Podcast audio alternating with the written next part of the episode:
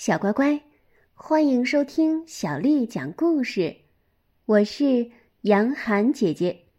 今天，杨涵姐姐继续为你讲的是《借东西的小人》第十集。对的总是爸爸妈妈，而不是孩子。孩子可以信口开河的说：“阿丽埃蒂知道，乐就乐在把话说出来。”不过他一直知道，他们说了没事，而又是错的。你瞧，波的，你和我不同，曾经还有别的人家，还有别的孩子，住在碗碟市里的换洗盆家，你记得吗？还有住在磨刀机后面的那家人，现在我把那家人的姓给忘了。还有扫帚家的孩子们，还有马厩家的孩子们，还有水管家的。你可以说我们曾经自由自在的多。波德说：“哦，是的，可以这么说。但自由自在给你带来了什么呢？他们如今都哪儿去了？”我毫不怀疑，他们有些人可能已经改善了他们的生活。整座房子里时代变了，他们不再捡东西。你记得吗？当挖沟埋煤气管的时候，有人走了。走过牧场，穿过树林，这种管道使他们可以走到很远的地方。波德不客气地说：“可是他们到哪儿了呢？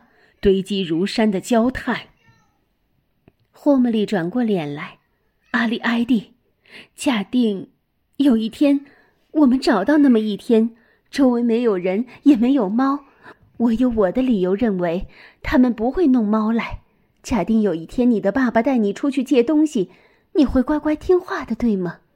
你会照他说的做，又利索又安静，也不回嘴，对吗？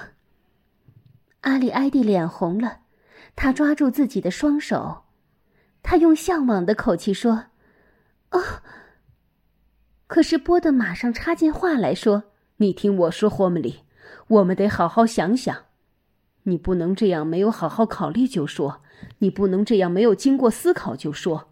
我被看见了，记住这一点。这不是带孩子上楼的时候。霍姆里说：“上面不会有猫，上面没有人会尖声大叫。”波德没有把握的说：“可是还是很冒险。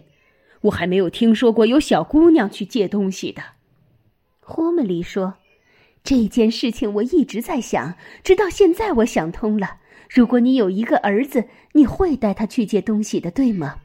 但是你没有儿子，你只有阿里埃蒂。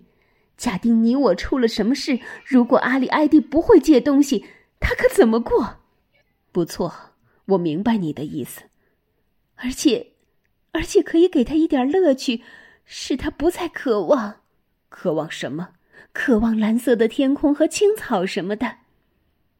要我搬家不行，阿里埃蒂，我不准备搬家，不管为你还是为了别人，我都不搬。波德说着，哈哈大笑起来。哦，原来是这么一回事。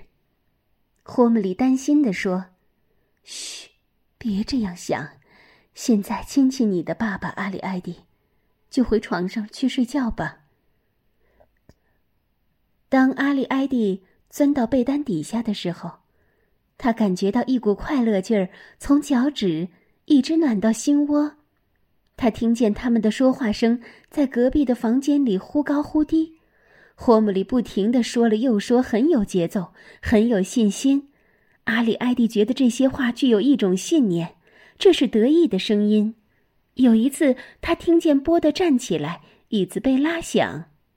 我不赞成这样。他又听见霍姆里轻轻的说了一声：“嘘。”上面传来了震动的脚步声和锅子忽然“砰”的一声。阿里埃蒂半睡半醒的看着天花板上的画，那些旗帜上神气的写着“哈瓦蒂之花，保证超级烟味香醇”。披轻纱的可爱女郎吹着他们的长号。轻轻的，胜利的，吹出无声的、欢乐的曲子。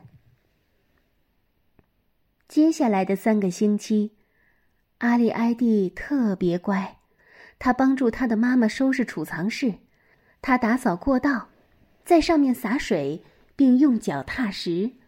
他把珠子分类放到了几个阿司匹林的瓶子。他把旧的小羊皮手套切成了一个个方块，给波德做鞋子。他把鱼骨针磨得像蜜蜂刺那么尖。